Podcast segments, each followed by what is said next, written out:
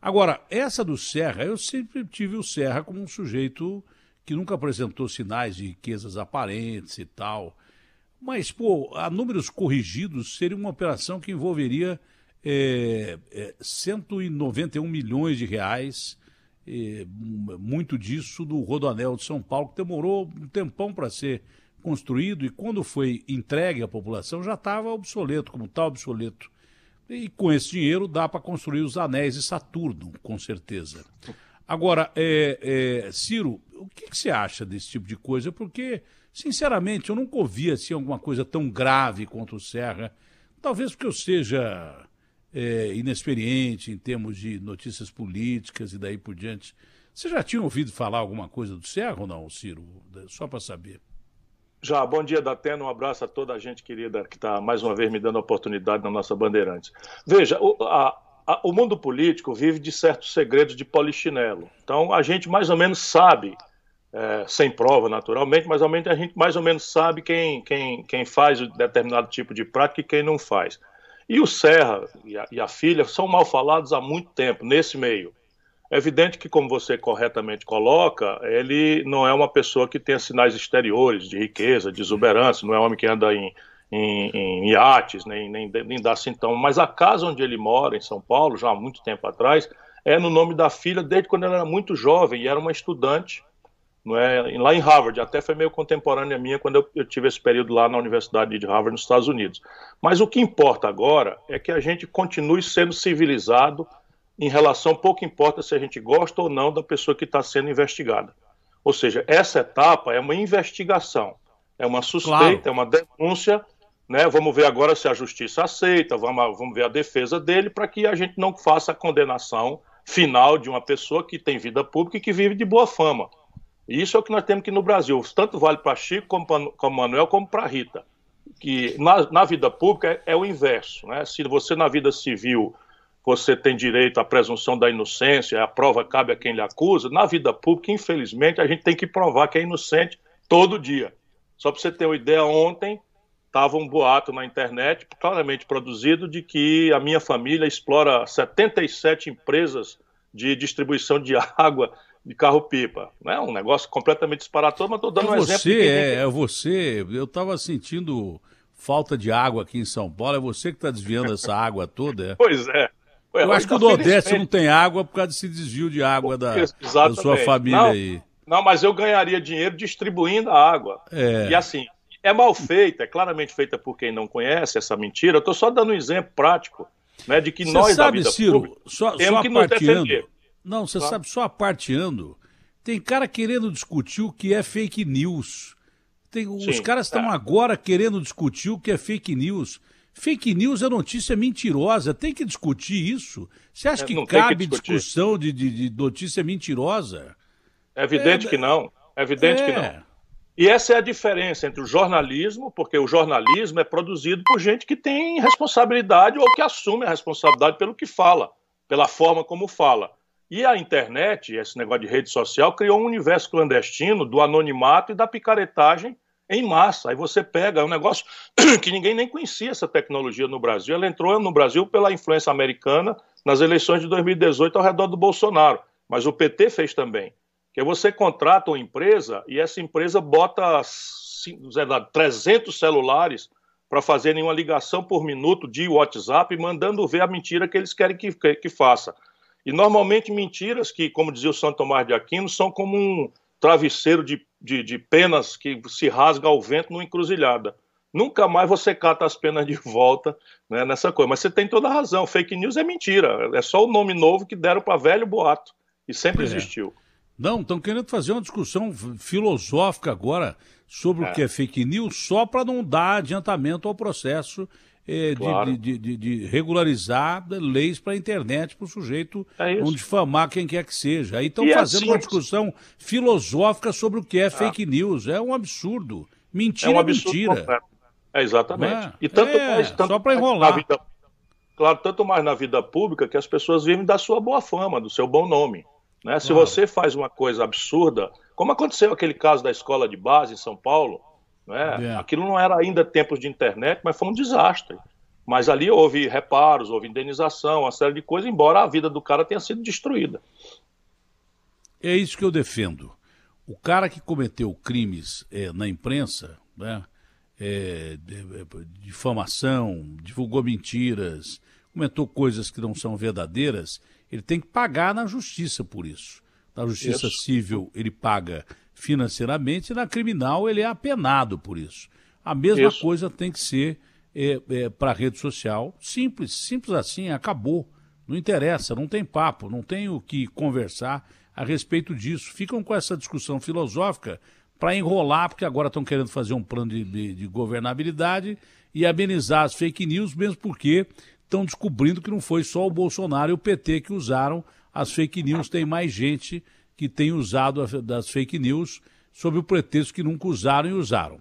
Bom, voltando ao Serra, é, dizem que o Ciro é um cara muito agressivo. Ele é mesmo, porque é cabra macho. Ele, o que tem que falar, ele fala.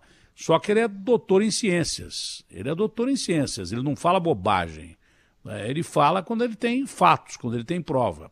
Foi o que eu disse do Serra. Eu, eu realmente é, nunca ouvi falar que o Serra era ladrão, assim, é, descaradamente, nunca ouvi falar.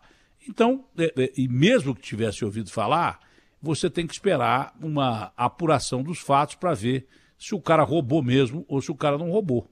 Se ele, a filha, o gato, sei lá.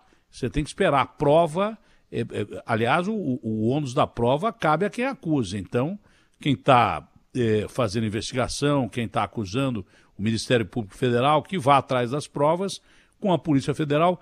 Mas uma coisa, uma coisa que eu não concordo, eu estou discordando cada vez mais disso, é querer transformar o investigador em bandido. Porque se o sujeito tem direito à defesa, o investigador e o acusador têm direito da, da acusação com base. Eu não sou doutor em nada, não sou doutor em Harvard, nem em lugar nenhum. O Ciro não, o Ciro é. Né?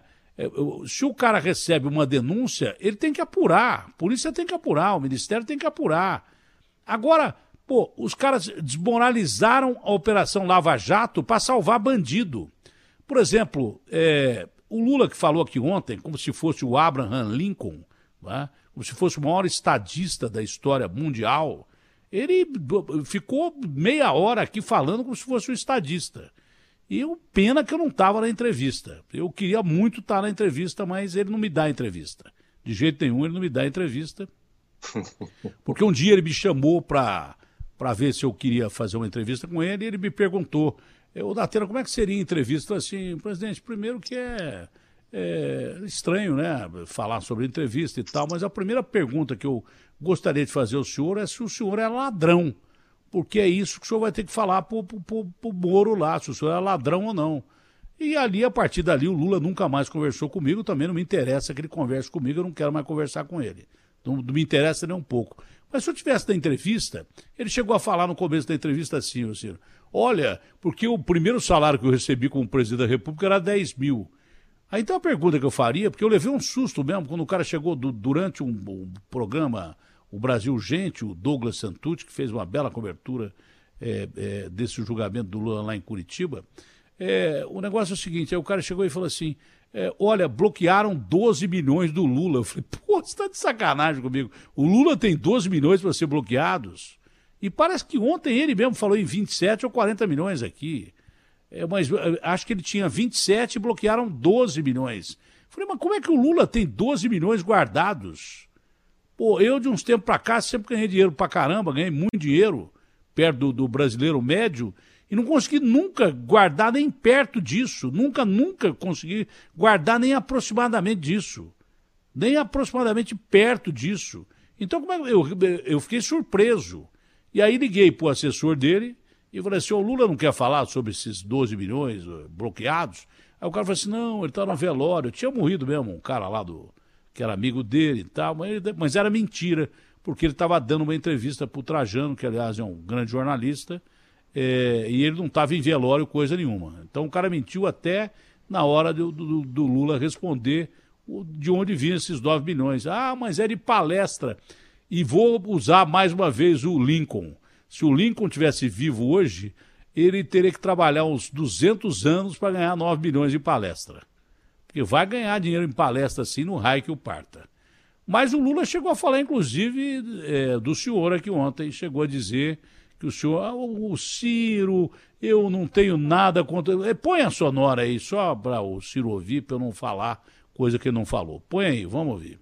O Ciro tenta responsabilizar o PT pela eleição do Bolsonaro. É a terceira campanha que ele não passa. Ele quer anular o PT pelo segundo turno, não. O Ciro vai disputar com o PT outra vez. Agora, qual é o papel do Ciro? É lamentável, porque eu tenho gratidão ao trabalho do Ciro comigo. Mas é lamentável que ele esteja fazendo o discurso que a extrema-direita faz nesse país a vida inteira para ver se ele consegue ganhar os votos que não votaram no Alckmin e votaram no Dória. Eu queria dizer ao companheiro Ciro Gomes que com esse discurso ele vai ter menos votos nas próximas eleições do que ele teve em 2018. É, foi isso que ele falou aqui e tal.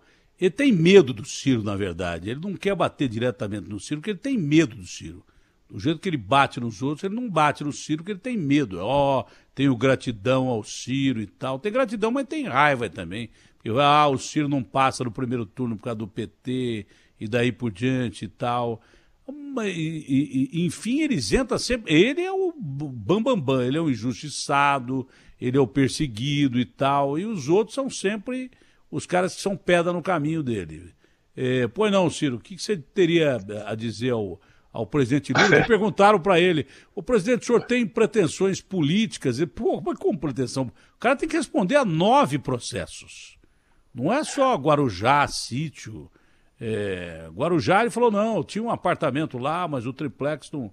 Chegou a dizer para o Moro que quem queria comprar o triplex era a mulher dele, que não estava ali para responder, porque, infelizmente, ela tinha morrido, então não dava para é, chamá-la líder do processo.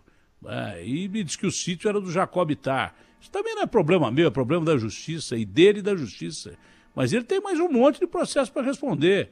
Então não é perguntar se ele vai ser candidato, é perguntar se ele pode ser candidato se ele responder a todos os processos da justiça e sair isento dos processos. Datena, o Lula não está nada bem. O Lula é, padeceu daquele fenômeno humano, é, embora para estadistas isso seja indesculpável, que é popularidade demais, bajulação demais, incenso demais, poder demais. Virou um deus, perdeu os amigos que tinham autonomia crítica perto dele, o Márcio Tomás Basto, o Gustiquem, não é? pessoas que diziam para ele, olha, Lula, menos e tal. E, de repente, tomou-se de muito ódio o que é compreensível, um cara que andou na carruagem da rainha da Inglaterra, tendo a origem modesta que ele tem, enfim, de repente vai bater na cadeia e fica ali isolado por mais de 500 dias e levado à execração pública em amplos setores da opinião brasileira, eu compreendo com a minha alma né, como é que se corrompe um homem como, com a estatura, com a história do Lula. Agora, ele, esse ódio está tirando ele da percepção da realidade, porque o que está acontecendo realmente no Brasil qualquer pessoa minimamente inteligente pode observar. Se a gente quiser, só o testemunho do nosso povo que está nos ouvindo. Nestas últimas eleições, não é, São Paulo, o lugar onde nasce o PT, onde nasce o Lula político, São Paulo deu 70% dos votos ao Bolsonaro no segundo turno. O Rio de Janeiro, que deu muitas vitórias ao Lula, deu 70% de votos ao, ao, ao Bolsonaro no segundo turno contra o PT. Minas Gerais, que deu vitória para Dilma, uma desconhecida que o Lula impôs pela popularidade dele, sem nenhuma vivência, as pessoas vão votar por causa do Lula, etc. Se isso não for verdade, que caia a minha língua. Estou falando coisas rigorosamente que o testemunho de milhões de brasileiros pode vir em meu socorro. Pois bem, de repente, 70% de Minas vota no Bolsonaro contra o PT, 70% do Sul vota no PT, 70% do Norte e do Centro-Oeste vota, vota no Bolsonaro, que eu estou dizendo. Todos esses votaram. E, e, e, e, tudo bem, agora de repente, para o Lula, esse povo que era um povo que votou conosco a vida inteira, vira fascista, chama o povo de gado.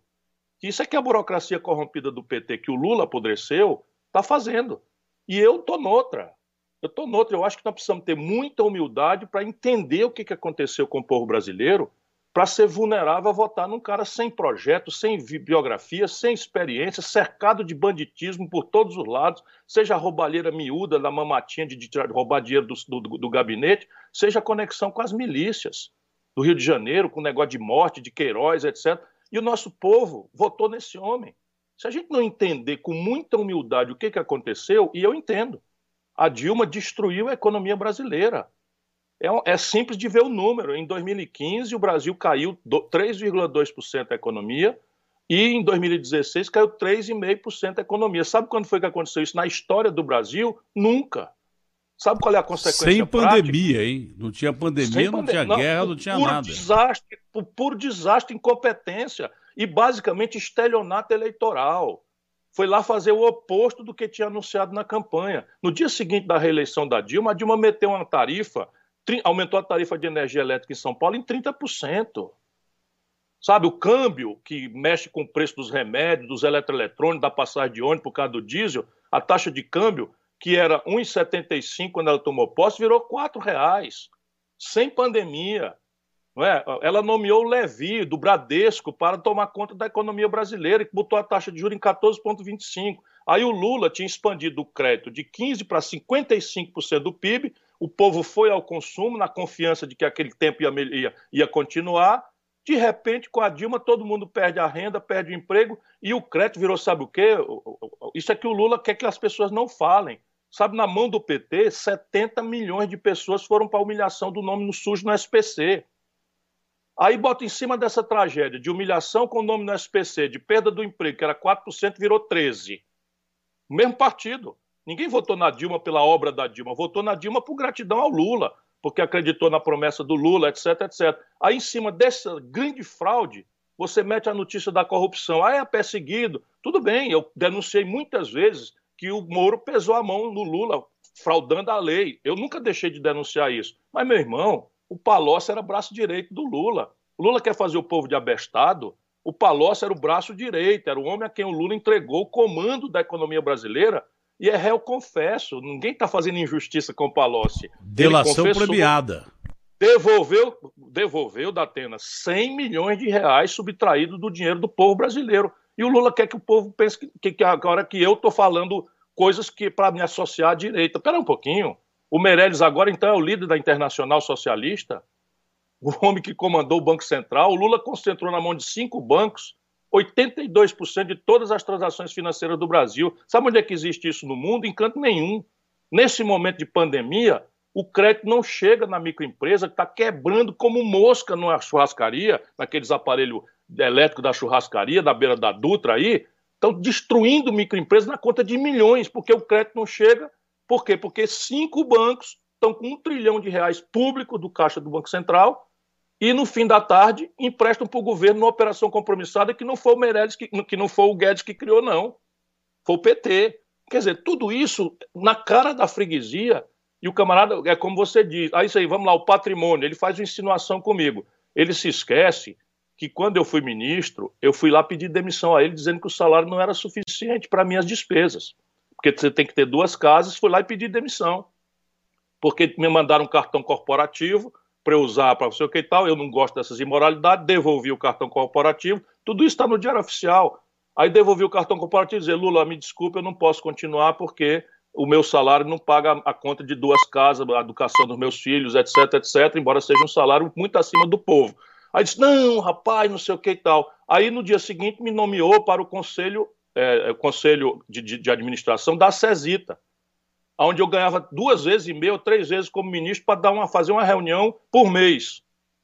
E depois eu saí da Cesita porque ela foi privatizada e eu fui para o Conselho de Administração de Itaipu. Isso ele esquece porque ele virou um leviano, ele virou um mentiroso. O Lula, o problema das palestras é o seguinte: é 200 mil reais uma palestra do Lula.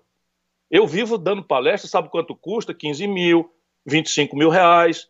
E eu especulo com profundidade sobre a evolução da taxa de câmbio, porque eu estudo e tal. O Lula era uma presença publicitária, porque não é o maior, mais forte do Lula, propriamente, refletir sobre coisas estratégicas que não é aquilo que é o interesse dele. Mas quando você vai ver quem pagou as palestras, quase sempre são palestras no estrangeiro, na linha de lobby para o Odebrecht ganhar obras no Equador, na Colômbia, não sei aonde e tal. Ok, tudo bem, não tem nada de ilegal nisso. Mas eticamente não dá para o Lula ficar posando de moralista numa hora trágica dessa que o Brasil está vivendo. Ele diz também, falando de Odebrecht, tá, que ele tem sempre o nome dele ligado ao Odebrecht. É, ele diz também que a Lava Jato é, serviu para é, quebrar muitas empresas brasileiras. É, é verdade. Sabe que eu, eu, eu também é, é, é, é, concordo com, com, em parte com esse aspecto. Mas eu também eu adoro colocar o meu emprego em risco toda hora, porque esse negócio de imprensa livre não existe. O cara que acredita em imprensa totalmente livre pode parar de acreditar, porque não existe aqui, não existe nos Estados Unidos, não existe em lugar nenhum. Talvez a imprensa na China, que é um país comunista, seja mais livre do que a nossa imprensa. Tem interesse para todo lado aqui. Essa é a grande realidade. É, e a nossa imprensa é boa. E olha que a nossa imprensa denuncia. Bom, mas eu, eu defendo, na minha modesta opinião, na minha modesta opinião, que quando o cara comprovadamente, é, depois de todo o estamento burocrático seguido é, dentro das regras, das leis, seguida a lei né, do julgamento do cara, se o dono da empresa for ladrão, ele tem que ir para cadeia e a empresa dele tem que ser preservada.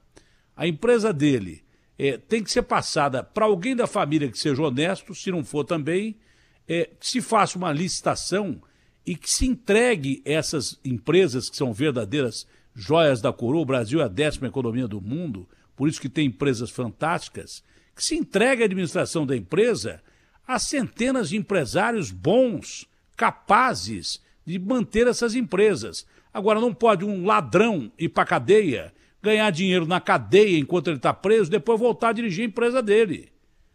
Essa é a minha opinião. Ou será que eu estou dizendo alguma bobagem aqui? Será que eu estou dizendo você... alguma besteira aqui? Não, o talvez, Sérgio seja Moro... última, talvez seja a última vez que eu diga isso aqui, Não, mas... O Sérgio, Moro, o Sérgio Moro, que destruiu as grandes corporações de construção pesada no Brasil, tinha que aprender com você. E você, na sua intuição de, de inteligente, porque também não é sua área, o direito e a melhor experiência internacional, está tá, tá falando exatamente o que a Europa, os Estados Unidos, por exemplo, fazem. Quem vai para a cadeia é pessoa física. Pessoa jurídica é uma corporação que tem milhões ou milhares de pessoas trabalhando, portanto, tirando dali seu emprego, pagam bilhões de reais de impostos, portanto, são, têm utilidade pública relevante. Então, a crise de 2008 nos Estados Unidos foi basicamente uma fraude violenta no sistema financeiro norte-americano. Lehman Brothers. subprime. Isso, a Lehman Brothers quebra. Então, é. todo quanto é de picareta das grandes corporações foram presos. Mas o governo americano salvou as empresas. Eles chamaram de pré-privatização. Em alguns casos, como não tinha, ah, vamos dizer, essa coisa do, do, nepotismo, ou seja, da empresa familiar, como é a tradição brasileira, lá o capital é aberto, por regra, o governo estatizou o controle, saneou a empresa e vendeu de volta. Foi assim com a Ford, por exemplo, só para você ter uma ideia. Não é? Vários bancos, o Citibank, etc., foi assim. Executivos de pilantra para a cadeia, o governo consolida a empresa, salva, limpa e muda o controle. Entrega o controle para outro grupo de empresários para que aquela empresa que tem utilidade pública por emprego, por, por salários, por, por impostos que paga, seja preservada. Aqui, Datena, deixa eu lhe dizer que talvez seja o único espaço da TV comercial onde me deixam falar, porque se você fala coisa, é você que me dá oportunidade. Deixa eu lhe falar, existe uma entrevista de um embaixador americano na época do, da Lava Jato no Brasil.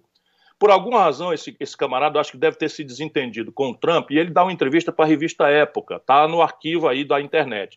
E ele tira o véu. Ele tira o véu. Ele disse o seguinte, e eu sei que exatamente foi isso que aconteceu.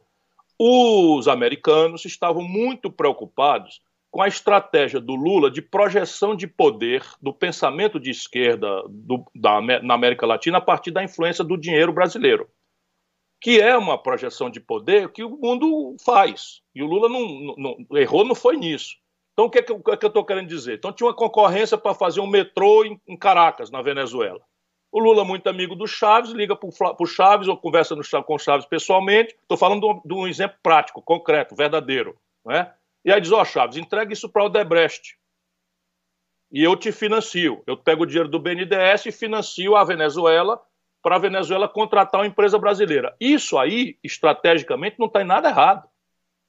Toda nação do mundo faz isso. Os americanos, por exemplo, quando você pega um empréstimo do Eximbank japonês, do, do Eximbank ou japonês também, mas os americanos, você pede um empréstimo, eles obrigam que você escolha uma firma americana para executar um serviço, por exemplo. Você quer fazer um aquário no Brasil. Então, eles têm lá uma linha de crédito que eles financiam um aquário para uma cidade ou para um estado, tipo o Rio de Janeiro, estou falando de exemplo concreto, desde que você contrate a firma americana. Eles dão dinheiro para projetar poder, para projetar dinheiro. qual é o problema? É que a partir desta relação republicana, os é onde está o pulo do gato aí? Onde é, é que está o pulo tá do o gato? Problema. Então, se o cara faz isso, o cara não pode ter relação é, a ética. E aí que aconteceu? Então, a Odebrecht virou mais ou menos a faz tudo do Lula. Então, o sítio de Atibaia era do, do, do, do dos Bitar, ok, está lá na, na, escritura que era deles. Mas por que, que todo o acervo do Lula estava lá e quem faz, fez as reformas foi a Odebrecht? Percebe? Então, tá bom, o, o, o, triplex não era do Lula, tinha ali, ele tinha outro, não sei o que, tá, mas por que, que quem faz a reforma é a OAS, que é a outra empresa que estava fazendo? Esse é o problema. Ficou poderoso demais e começou a ficar descuidado. E não é corrupto por causa de uma porcaria de um sítio em Atibaia ou de uma porcaria de um, de um apartamento fuleira numa praia que não é a mais elegante de Guarujá. Não é isto. Não é isto. A questão básica é o seguinte: 100 milhões o Palocci devolve, o, o, o entrega Furnas para o Eduardo Cunha, que rouba uma montanha de dinheiro, suborna a Câmara e vai para a linha de sucessão, entrega a DOCA, o Porto de Santos, ao Michel Temer, bota o Michel Temer na linha de sucessão, loteia toda a Petrobras, aí começa tudo roubado. Então é absolutamente grave o que aconteceu no Brasil. E fazer de conta que não, que não aconteceu é insultar a inteligência média do nosso povo. E sabe o quê? Pedir para perder. Então o Moro, hoje está tudo esclarecido, o Moro fez muito treinamento com o FBI americano, o Ministério Público lá da Força Tarefa da Lava Jato trouxe o FBI ilegalmente para dentro do Brasil. A legislação americana da Atena permite, veja a aberração, que se uma empresa vender lá no mercado americano ou tiver ações cotadas na Bolsa de Nova York, um juiz singular de Nova York pode determinar, por exemplo, uma intervenção dentro da empresa. A pretexto disso, eles meteram um espião dentro da Embraer para preparar a fusão com a Boeing. Tudo isso eu tenho documento. A pretexto disso durante o governo petista. Né? Percebe? E, e como não tinham moral para dizer corra daqui, bandido, sabe? Não tinha moral porque estava tudo com o rabo preso. Esse é o grande drama que aconteceu no nosso país. E ou a gente conserta isso, esse país vai virar uma ex-nação. Botaram, botaram um interventor dentro da Petrobras que está até hoje lá dentro. Aí eu vou te dizer aqui qual é a consequência prática para o nosso povo, que aí parece conversa de branco, o povo que está desempregado ouvindo a gente aí no ônibus, desesperado, se vai usar máscara, se não tem máscara, que não tem álcool gel, que é caro para cacete, etc. Toda essa confusão no nosso povo. Pois bem, um terço da capacidade de produzir gasolina, óleo diesel, querosene de aviação e gás de cozinha do Brasil, das refinarias da Petrobras, estão parados hoje, enferrujando, e nós estamos comprando 300 mil barris de, de gasolina, óleo diesel, é, querosene de aviação e gás, e, e gás de cozinha dos americanos. Qual é a explicação disso? Aí o Bolsonaro, ah, não tem corrupção. Não tem ele, que é um babaca, que não sabe de nada, mas a corrupção está orgânica dentro do Brasil nessas questões que importa. Compreende? Como é que eu explico que 30% da capacidade de produção da Petrobras estão parados e eu estou comprando em dólar caro gás de cozinha para chegar a 80, 85 reais na casa de uma pessoa, sabe, em, em, em, em Heliópolis, numa favela. Não é, isso é que está ferrando o Brasil. É? E o Lula é um dos grandes responsáveis por isso, não é porque ele é o primeiro, não é porque ele é o maioral, não é porque ele é o grande corrupto da vida brasileira, não é porque a gente vivia esculhambando isso na, na mão dos outros.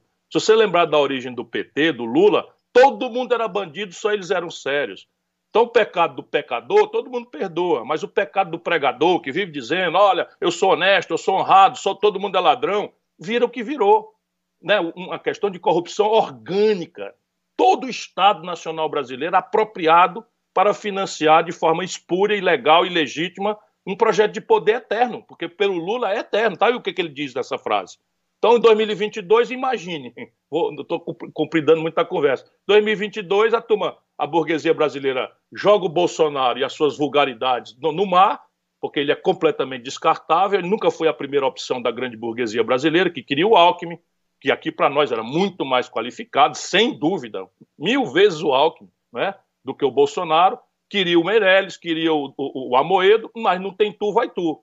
Então não queriam era eu, porque bota o dedo na ferida, mostra onde é que estão as coisas, propõe um sistema de imposto que vai cobrar dos ricos, que só no Brasil não pagam, para fazer dizer de onde é que vem o dinheiro para resolver as coisas. Depois de 30 anos de lulopetismo, não sei quantos anos, o Brasil tem o pior sistema tributário do mundo. Cinco brasileiros acumulam a fortuna de 100 milhões de brasileiros. Essa é a grande questão. Então vamos lá, vamos imaginar em 2022. Lá vem o Sérgio Moro, candidato experiência anterior, não administrou uma bodega, lá no, no, né, no interior de, de, do Paraná, a bodega teve muito, sabe o que é bodega, né? Um pequeno, uma, uma vendinha pequena, que é o nome que a gente Sim. chama aqui no Nordeste. Então, Você acha que ele vem mesmo? Você acha que ele vem mesmo? A, burguesia, a, grande burguesia brasileira vai experimentar ele, vai experimentar o Luciano Huck, vai experimentar o Dória, que é aquela coisa, a burguesia ela só tem força quando passa a eleição. Na eleição tem esse negócio chato para eles, que é o povo. Então o povo brasileiro é livre. Né? O Lula quer manter o povo cativo e tal, mas o povo brasileiro é livre. Agora, a minha pergunta é: bota o Haddad com essa história todinha que eu acabei de resumir aqui, embora seja cumprida e tem muito mais coisa, para enfrentar o Sérgio Moro. Aí o tema é corrupção. Aí o Haddad, não, porque você perseguiu o Lula, porque não sei o que e tal. Aí o Sérgio Moro vai dizer assim, mas peraí, o Palocci devolveu 100 milhões de reais, isso é perseguição? Acabou o debate, não é? Isso é que o Lula não quer entender, porque, porque para ele, o Brasil que se ferre. Se ele conseguir fazer deputado no PT, tá a vida ganha dele. Bom, Ciro, é por isso que eu disse que não tem imprensa livre, mas aqui é o que mais próximo da liberdade existe, por isso que eu estou aqui há 20 anos. É, e não sei quanto, Manda um abraço, se você vezes, puder, para o Johnny Saad, é, que nunca me negou a oportunidade. Será mandado. É tanto que você tem a oportunidade de falar aqui. Aqui fala toda a linha de, de, de raciocínio. A vida inteira nunca tive problema de liberdade de expressão na Bandeirantes. É, mas para encerrar, nós tivemos perto de uma canelada institucional, todo mundo percebeu isso. E tá na cara, quando eu entrevistei o ministro Gilmar Mendes aqui, tá na cara que, pelas palavras dele, quando ele foi procurar o general Pujol e disse que não havia golpe nenhum em andamento, que isso era teoria da conspiração, tá na cara que está é, em andamento já é, um processo de governabilidade para que o Bolsonaro vá até as eleições para que fale menos, para que arrume menos encrenca e para que não haja é, desequilíbrio entre os poderes. Ninguém fala isso abertamente, mas está na cara que isso está acontecendo. Só quem sabe que se o Bolsonaro continuar não vai sobreviver é que continua batendo no Bolsonaro. Só quem sabe, a Rede Globo, por exemplo, se o Bolsonaro ganhar outra eleição, o Bolsonaro, o sonho do Bolsonaro é é acabar com a TV Globo. Então ela não vai parar de bater no cara. É, não sei também, porque há mais coisas entre o céu e a terra do que imagina a nossa van filosofia. É? Então, mas está na cara que existe um processo de governabilidade para a gente levar o país até as próximas eleições. Você acredita que isso dê certo ou não? A questão é o que, que vai acontecer com os fios desencapados que não estão sob controle explícito desse, desse, desse esforço, muito em linha com as melhores tradições conservadoras brasileiras, que sem nenhuma dúvida as cúpulas estão fazendo. Né? Uma tentativa de, ó, oh, Bolsonaro, te comporta, respeita as instituições, diminui essas aberrações, essas maluquices, que por aqui a gente vai indo, né, mantendo também a coisa sem maior calor, sem rupturas que podem ser tão muito traumáticas, porque de fato tirar um presidente da República eleito pelo povo é uma coisa que deve se pensar dez vezes, com muita maturidade para fazer, e só em caso estrito de cometimento doloso, ou seja, de caso pensado de crime de responsabilidade, que no meu caso eu acho que o Bolsonaro está cometendo. Porém, veja quais são os fios desencapados. Ministério Público do Rio de Janeiro. Então lá vão lá vai um inquérito que tem já, a gente que tem informação, já está tudo demonstrado as conexões, seja de roubalheira de dinheiro público do gabinete, na tal rachadinha, seja de conexões com as milícias. É? Tudo, tudo muito evidenciado. A prisão do Queiroz é, é que deu a chave para o Bolsonaro encolher, encolher a arrogância dele. Por que, que o Bolsonaro, que hora o Bolsonaro muda? Quando a ação do Ministério Público do Rio de Janeiro pega o Queiroz e aí fica tudo muito perto dele.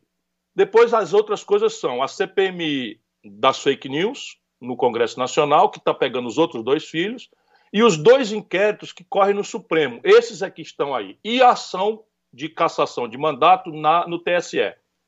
Então, onde é que essa, essa, essa tentativa de um grande entendimento está acontecendo? Ao redor do TSE e ao redor dos inquéritos na, na, na no, no, Supremo Tribunal Federal, não é, em relação à apropriação da Polícia Federal, que é a denúncia do Sérgio Moro, e em relação às fake news, às agressões. Então, eles vão punir todos os que agrediram o Supremo e vão tentar deixar de fora coisas que alcancem mais imediatamente o presidente da República.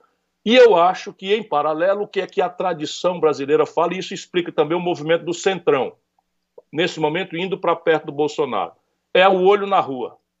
Enquanto o Bolsonaro tiver um terço da opinião pública com ele, ele governa. Então, vai depender muito do que, que vai acontecer na base de sustentação do Bolsonaro na opinião pública. Se o Bolsonaro cai aí para 15%, 12%, ele vai para o impeachment. Caiu o acordo, o... se desenha ao redor do Mourão. É, o Centrão estava com a Dilma também, né? Estava lá dentro. Estava com a Dilma, Dilma também. Estava com o Fernando Henrique, estava com Lula, exatamente. Não, mas a Dilma rodou. É, é isso, é até, mas o, é... lá atrás estava com o Collor e deixou o Collor falando só também. É, também. É, interessa, interessa enquanto interessa. Enquanto eles veem isso. que a rua está se manifestando. Isso. Isso. Ô Ciro, o Lula disse que você não passa do primeiro turno. Mas a gente tem uma forma de aferir a audiência que é o YouTube.